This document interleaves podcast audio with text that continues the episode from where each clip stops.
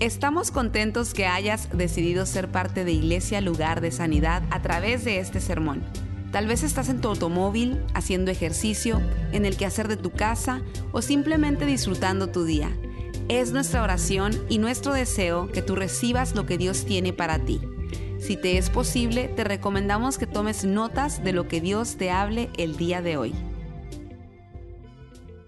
Yo estaba meditando hoy sobre, vamos a decir, un doctor, ¿verdad? Uno va donde el doctor y qué bueno que el doctor puede decirle a uno con confianza eh, qué le está pasando a uno, solamente de mirarte a los ojos. Una vez me dijo una doctora a mí, mira, los doctores casi siempre saben lo que tú tienes, tienes solo de mirarte a los ojos, de hablar contigo. Dice, pero por causa de tantas cosas que hay, tantas demandas y tantas cosas, hay que hacer muchos estudios. Pero el doctor ya, ¿sabe por qué? Por la experiencia, por el tiempo, por la práctica. Y eso es lo que pasa cuando nosotros venimos aquí a este lugar, eh, nos sentamos, cantamos, adoramos, ofrendamos y oímos la palabra de Dios. Es que como cada una de estas secciones es como una sección de clase en una universidad. Ese doctor tiene que enfrentar a través de los años, a través de los días, tiene que enfrentar diversas condiciones. El cuerpo humano es muy complicado.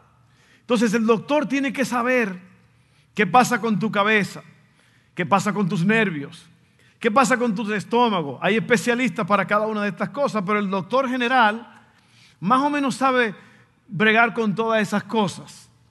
Y lo que yo quiero decirte es que cada vez que nos sentamos a oír la palabra de Dios, es como una cátedra, una enseñanza que estamos recibiendo y durante la semana, eso que oímos lo vamos a tener que aplicar a nuestras vidas o probablemente a la vida de otra persona.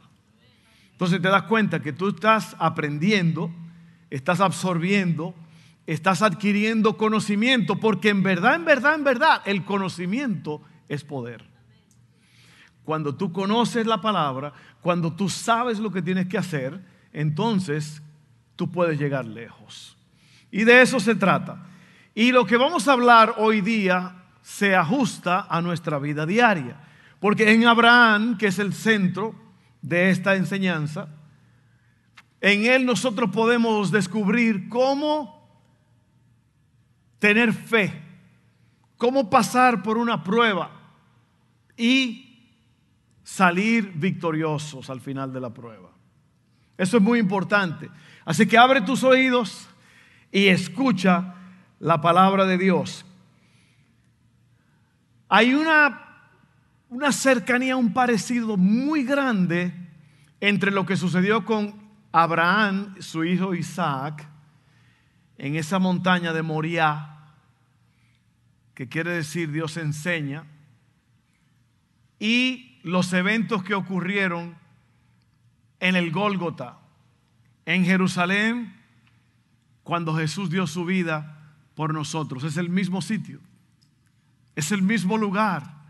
Las dos historias son extremadamente parecidas porque porque ese es el plan de Dios. Dios siempre indica lo que va a hacer en el futuro con algún evento presente que parece un simbolismo, pero al final es que Dios está trabajando y te está enseñando lo que ha de venir. Muy importante. Vamos a leer Génesis 22. Vamos a comenzar en el verso 1 y yo voy a leer, antes de cada punto, voy a leer un poquito. ¿Ok? Dice así, esto se desarrolla allá en ese lugar remoto Tiempo después Dios probó la fe de Abraham. Abraham lo llamó Dios. Sí, respondió él, aquí estoy.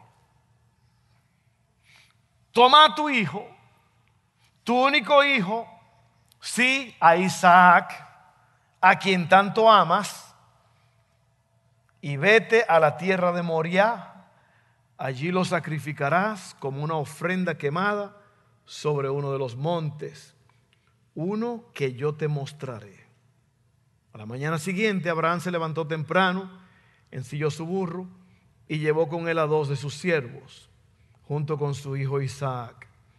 Después cortó leña para el fuego de la ofrenda y salió hacia el lugar que Dios le había indicado. Al tercer día de viaje, al tercer día de viaje, Abraham levantó la vista y vio el lugar a la distancia. Quédense aquí con el burro, dijo Abraham a los siervos. El muchacho y yo seguiremos un poco más adelante. Allí adoraremos y volveremos enseguida. Lo primero que te quiero hablar es sobre la fe de un padre, la fe de Abraham. Dios le, le hace un llamado a Abraham para que haga algo muy extraño, para que haga algo que no es normal. Dios está probando a Abraham. Ahora, algo muy, muy, muy, muy importante aquí es esto, que todos tenemos que ser probados en esta tierra. Hay una diferencia entre la tentación y la prueba. La tentación es siempre para hacerte caer. La prueba es para que tú triunfes y aprendas. Amén. Eso es importante. Dios está probando a Isaac de una forma increíble. Abraham tiene dos títulos que se le dan y es el padre de la fe y el amigo de Dios. Por lo menos el segundo yo quiero ser llamado. El padre de la fe ya es un poco más, eh, más violento, pero fue llamado amigo de Dios. Eso se puede hacer. Tú puedes ser amigo de Dios. Él te acepta. Él siempre está listo para oírte. A cualquier hora lo puedes llamar y Él está allí presente. Amén. ¿Cómo obtuvo Abraham esos títulos? Bueno, fue una prueba que Dios le puso, o varias pruebas. Podría haber una prueba más difícil que esta. Suena raro, pero Dios es Dios y hace lo que Él quiere, como Él quiere, cuando Él quiere y donde Él quiere. Amén. Muchas veces decimos, pero ¿cómo es posible que Dios le pida eso a alguien? Bueno, Dios es Dios. Y eso hay que aceptarlo. Una prueba muy difícil. Es como los exámenes sorpresa. ¿Cuántos de ustedes en la escuela, la maestra de repente, el maestro, boom, un, un examen de esos de relámpagos? Difícil, ¿no? Porque tú no estás preparado.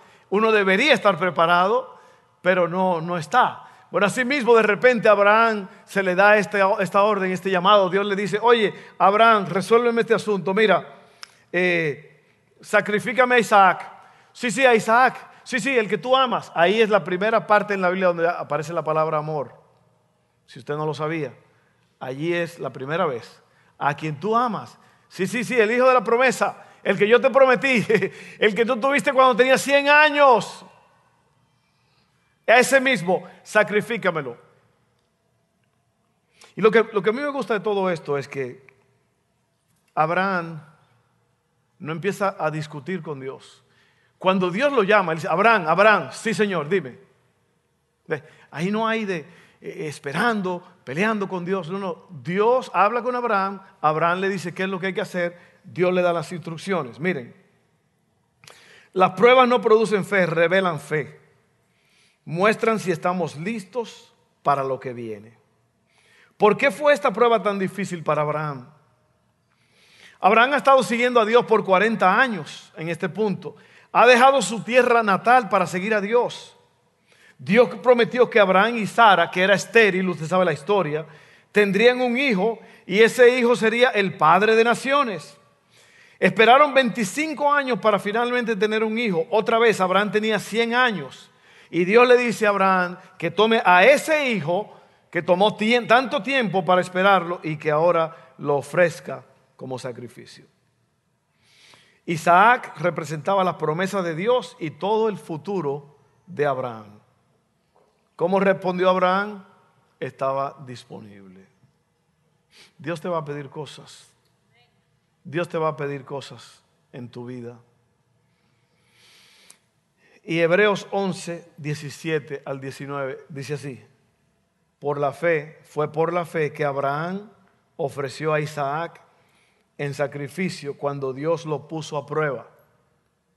Oiga bien, Abraham quien había recibido las promesas de Dios, estuvo dispuesto a sacrificar a su único hijo Isaac.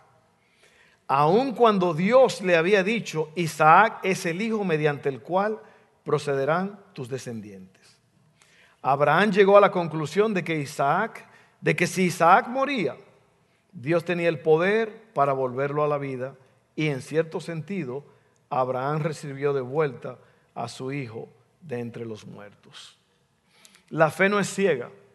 A veces uno dice, yo lo hice con una fe ciega. No, no, la fe no es ciega. La fe es ver. La fe es confiar. La fe es saber que Dios se va a encargar. Eso es muy importante. ¿Ok? Abraham razonó, lo pensó bien. La fe otra vez no es un salto a ciegas hacia lo desconocido. Se puede confiar en Dios cuando no tienes ganas y cuando no lo entiendes. Abraham vio a Dios traer un niño de un vientre estéril, una mujer anciana ya. También podía hacerlo venir desde la tumba. Abraham le dijo a sus siervos, volveremos. Abraham sabía que todo era posible, pero era imposible que Dios rompiera su promesa. Entonces, ¿cómo me ayuda esto a mí hoy? ¿Cómo me ayuda esto a mí? La fe de un padre. Abraham le dijo que sí a Dios. ¿Por qué? Porque Abraham era amigo de Dios. Yo creo que ese es el problema con la mayoría de nosotros. No hemos llegado a ese punto en el cual somos amigos de Dios. Y como no somos amigos de Dios, no podemos confiar en Dios. ¿Ve? La obediencia viene a través de la relación. La obediencia viene a través de la confianza.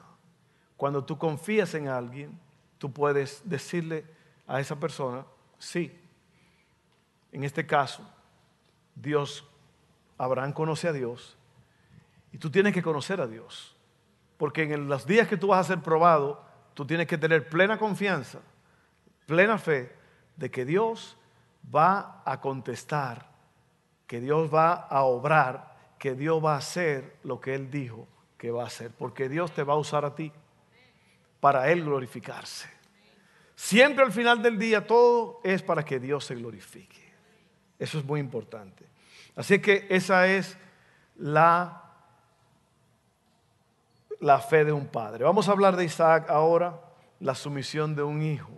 Génesis 22, 6 al 9, dice así, oye bien, oye bien, oye bien. Entonces Abraham puso la leña para la ofrenda sobre los hombros de Isaac, mientras que él llevó el fuego y el cuchillo.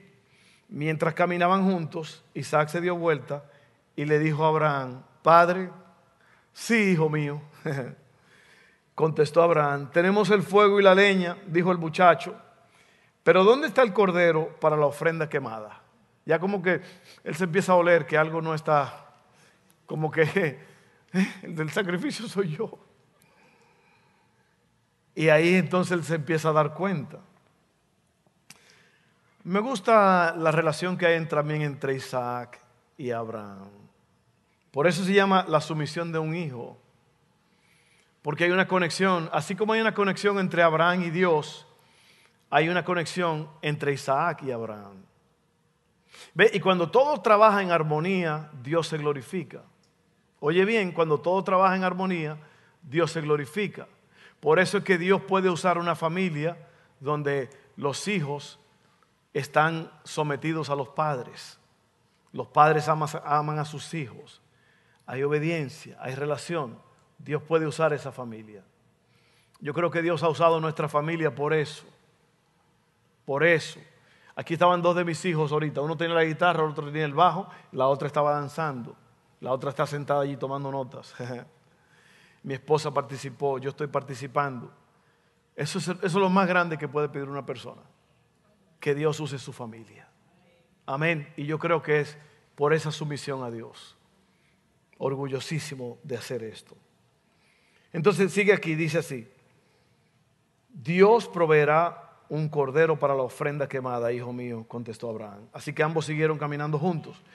Cuando llegaron al lugar indicado por Dios, se da cuenta que todo es la obediencia, todo Dios le dijo, sal a un lugar donde yo te voy a mostrar y te voy a enseñar el sitio específico para que hagas esto. Otra vez, Tú no puedes recibir instrucciones específicas a menos que tú estés oyendo el radio en el canal que Dios habla. Amén. Oye, oye esto. Cuando llegaron al lugar indicado por Dios, Abraham construyó un altar, colocó la leña encima y luego ató a su hijo Isaac y lo puso sobre el altar encima de la leña. No solo vemos la fe de Abraham, también vemos la de Isaac. Esta es una gran imagen de transmitir a la próxima generación, a nuestros hijos. A medida pensamos, muchas veces pensamos en Isaac como un muchachito, pero Isaac tiene más de 20 años. Ya Isaac es un muchacho grande. Isaac puede salir corriendo. Abraham tenía más de 100 años. Lo podía tumbar, podía salir corriendo, pero en este, en este, ¿está frío ahora? ¿Está frío? ¿Está bien? Ok. Eh, yo siento como que va a salir un oso polar con una Coca-Cola en la mano. ¿Usted ha visto esos osos blancos que toman Coca-Cola? Uno de esos. Abraham e Isaac tienen una relación, ¿ok? Y yo, yo creo que esto es muy importante aquí porque miren, hay muchos padres que tienen miedo de enseñar a sus hijos. Hay muchos padres que tienen miedo por muchas razones. Y los hijos hacen lo que quieren porque los padres no tienen lo que toma para ser padres. Y como padre uno tiene a veces que poner el pie en la puerta y decir, no Señor, aquí las cosas no van a ser así. Pero por eso entre Abraham y Isaac no existe eso, porque Isaac conoce a su padre. Isaac confía en su padre. Yo creo que muchas veces pasa eso. Muchos hijos no confían en sus padres porque sus padres no son buenos ejemplos en la casa. Porque en la casa es donde te conocen en verdad. El verdadero tú es la persona detrás de las puertas de tu casa donde la gente de afuera no te está viendo. Tus hijos y tu mujer, tu esposo, son los que te conocen verdaderamente. Amén. Y hay padres que no tienen guts, no tienen tripas para ser padres. Y que los hijos hagan lo que sea. Y luego, ¿qué pasa? Consecuencias. Es más, hay un refrán, por ahí que dice, cría cuervos y te sacarán los ojos. un amén ahí. ¿Por qué será que el pastor siempre tiene que sacar esos bombazos así?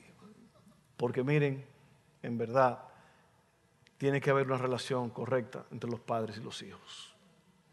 Para que Abraham, para que Isaac se sometiera a su padre, lo están amarrando para sacrificarlo. Abraham amarra al muchacho y lo pone sobre la leña y, está por prenderle fuego al asunto, está por sacrificarlo. Oiga bien, seguimos, ya terminamos de leer. Oiga bien, oiga bien. La pregunta de Isaac, tenemos el fuego y la leña, pero ¿dónde está la oveja, el cordero para el holocausto? Dios proveerá, mi hijo. Dios proveerá. Y Isaac se sometió a su padre. Isaac es una imagen de Cristo. Otra vez, todo esto sucede al tercer día. Sucede en el actual Jerusalén. Eso era donde, donde el monte de Moriah, eso es Jerusalén. Eso todo está relacionado. Yo no tengo tiempo para eh, abundar sobre esto hoy, pero es probable que usted pueda hacerlo. Estudie esto para que usted vea qué cosa más espectacular es esto. ¿Ok? Mire lo que dice en Mateo 14:36. La sumisión de Isaac a Abraham es como la sumisión de Jesús a su Padre Celestial. Abba Padre, eh, clamó, todo es posible para ti. Te pido que quites esta copa de sufrimiento de mí. Sin embargo, quiero que se haga tu voluntad, no la mía.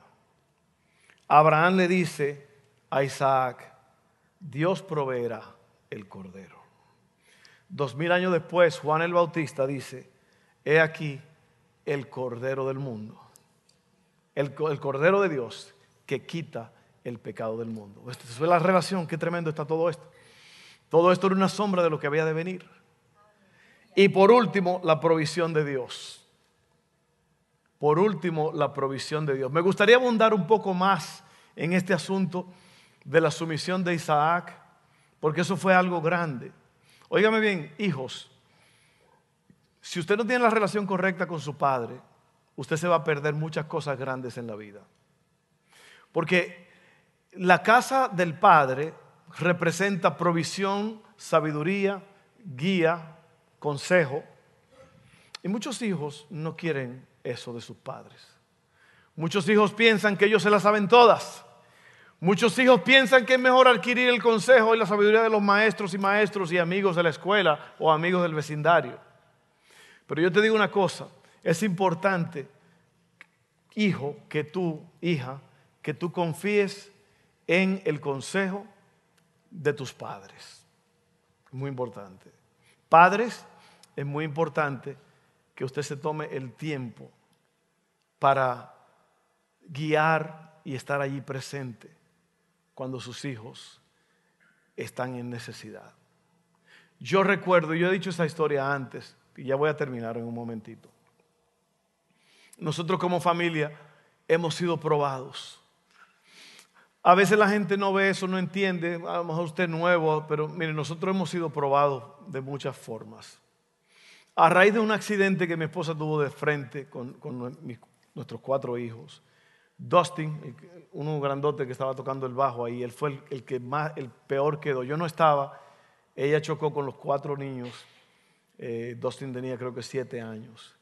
Y a raíz de eso, él tuvo una, herida muy fuerte, él tuvo una, una, herida en el cerebro adentro. Entonces, él tuvo varias complicaciones eh, psicológicas, tenía miedo y todo eso. Después le empezaron a dar ataques de pánico, de ansiedad. Y yo recuerdo que en días eh, difíciles para él, eh, él llegaba a las 2 de la mañana y se paraba allí al lado de la cama, al lado mío. Yo me despertaba y él me decía, me está dando ese asunto. Y yo salía corriendo con él para la sala, me sentaba con él, veíamos televisión un rato y al rato él me decía, orábamos, me decía, ya, ya me calmé, ya estoy bien. All right. Usted, se da cuenta, eso, parece algo muy simple, pero tú tienes que estar ahí. Y después, cuando ese hijo necesite un consejo, ese hijo va a decir, yo voy a hacer lo que tú me estás diciendo. Yo prefiero hacer eso. ¿Por qué? Porque Abraham estuvo allí para Isaac. Isaac pudo someterse a Abraham. Dios estuvo allí para Jesús. Jesús dijo, Padre, que se haga tu voluntad y no la mía. Ojalá que aprendamos eso. Hay sabiduría en la casa de los padres, en el consejo de los padres. La provisión de Dios viene en Génesis 22, 10 al 14. Y Abraham tomó el cuchillo para matar a su hijo en sacrificio. En ese momento el ángel del Señor lo llamó desde el cielo. Abraham, Abraham. Sí. Respondió Abraham, aquí estoy. ¿Te das cuenta cómo es que Abraham responde a Dios? Me gusta eso, porque Abraham no, no anda con titubeos ni nada. Abraham está con, el oído abierto a la voz de Dios. Abraham, sacrifícame. Ok, dime. Abraham, Abraham, hey, quieto. Sí, Señor, dime. Alguien dijo que cuando Dios te hace una pregunta, tú le dices primero que sí. O cuando Él te da una orden, tú le dices que sí.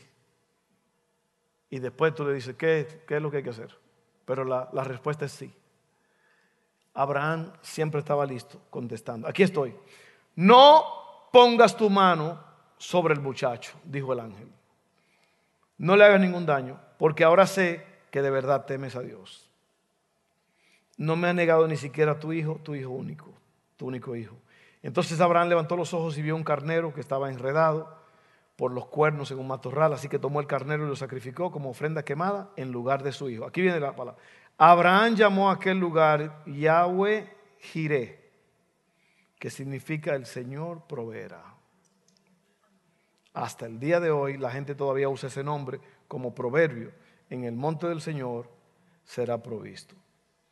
Entonces Abraham está, está en los momentos más duros de su vida, está a punto de sacrificar a su único hijo. Pero en ese momento oscuro, él escucha la voz de Dios. Dios vuelve a llamar a Abraham.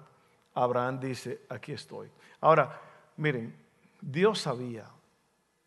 Es como cuando Adán estaba huyendo cuando pecó, ¿se acuerdan en el jardín del Edén? Que andaba huyendo, estaba desnudo. Y Dios le decía, Abraham, ¿dónde estás? ¿Usted cree que Dios no sabía? Perdón, Adán. ¿Usted cree que Dios no sabía dónde estaba Adán? Dios sabía exactamente dónde estaba Adán. Lo que Dios quería era que Adán supiera dónde él estaba. Es lo mismo aquí. Dios no estaba probando a Abraham para ver si él podía confiar en Abraham. Dios sabía lo que Abraham era capaz de hacer. Abraham está siendo probado para ver cómo está él con Dios. Para eso vienen las pruebas a nuestras vidas, para ver cómo estamos nosotros. Y mire, a raíz de todas las cosas que nosotros nos han pasado, era para que uno como pastor dijera, ¿sabe qué? Yo dejo esto aquí, mejor nos vamos. ¿Sabe qué? No, no, no, esto, yo no puedo aguantar esto.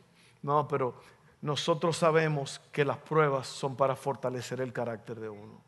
Las pruebas son para enseñarte. Las pruebas son para guiarte, para abrirte puertas. Amén. Y Abraham le llama a ese lugar Yahweh Jireh, Jehová proveerá. Abraham no, no, nombró el lugar por lo que Abraham hizo. No, él lo nombró por lo que Dios hizo. Dios proveyó un cordero, que era lo que, un sustituto para su hijo. Amén. Eh, le puso el nombre de lo que Dios había hecho. Isaac fue librado de la muerte al tercer día y su descendencia se convirtió en el pueblo de Dios. Me gusta mucho esto. Jesús fue librado de la muerte al tercer día y sus discípulos se convirtieron en el pueblo de Dios. Cada vez que Abraham hizo un sacrificio para Dios, cada vez que tú hagas un sacrificio para Dios, el Señor va a proveer.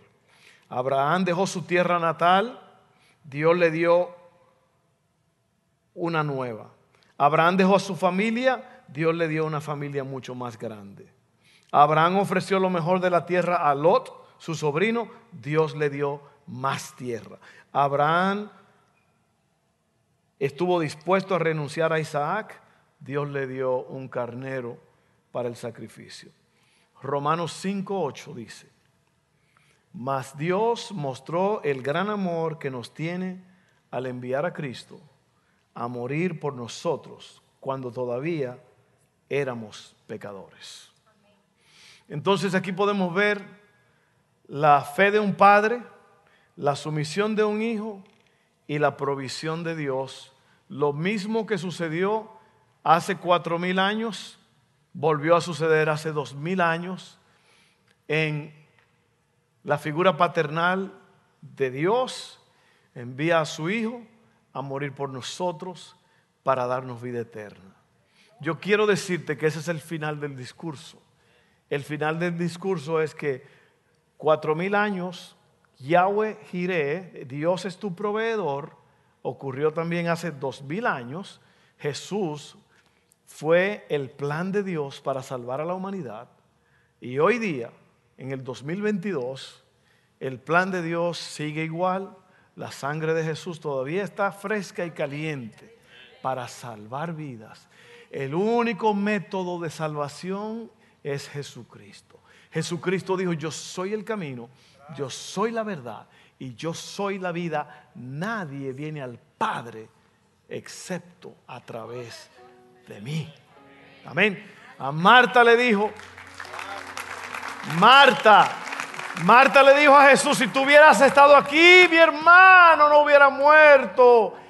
Y Jesús le dijo, Marta, yo soy la resurrección y la vida. El que cree en mí, aunque esté muerto, vivirá. Así que yo te digo en este día, es probable que tú estés muerto en tus delitos y pecados.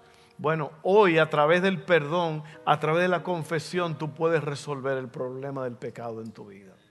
Si tú estás enfermo, Isaías 53 dice, ciertamente llevó Él nuestras enfermedades y dolencias y por su llaga hemos sido curados. Lo que Dios quiere hoy es relación con Él.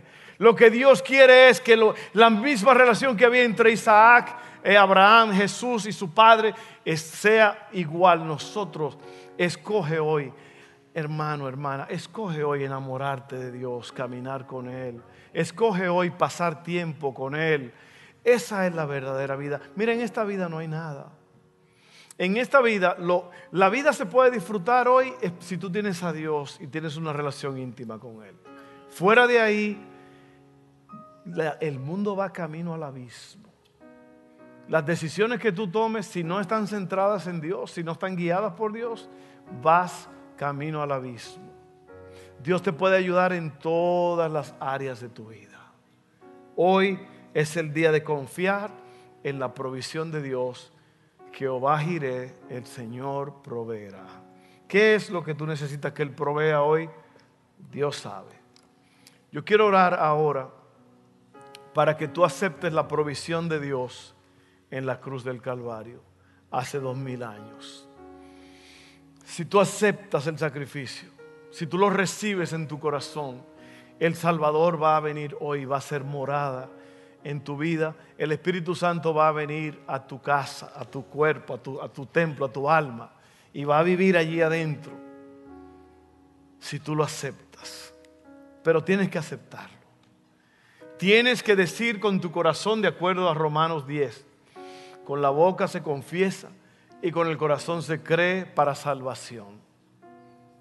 Amén. Así que si tú aceptas, si tú confías, Dios lo va a hacer.